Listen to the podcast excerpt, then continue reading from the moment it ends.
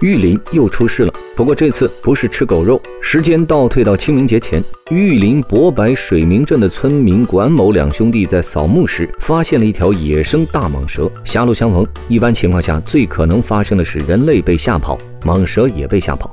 谁也不吃亏，但这只蟒蛇却没这么走运。两兄弟竟然把蟒蛇抓回了家，炖成了汤。不仅如此，他们还骄傲地把照片发在了微信朋友圈和微博上。照片上的蟒蛇红棕相间，目测两米多长，流着血躺在地上。结果那些照片在发布后的二十四小时内就被当地森林公安局发现。蟒蛇属于国家一级保护动物，野生的蟒蛇在当地十分稀有。两兄弟很快就因涉嫌非法捕猎、杀害珍贵濒危野生动物，被当地公安。机关刑事拘留，目前案件正在进一步审理当中。我们给森林公安点赞的同时，也希望这件事能给那些喜欢吃野生动物的人一个警示，请记住，野生动物们不是用来吃的。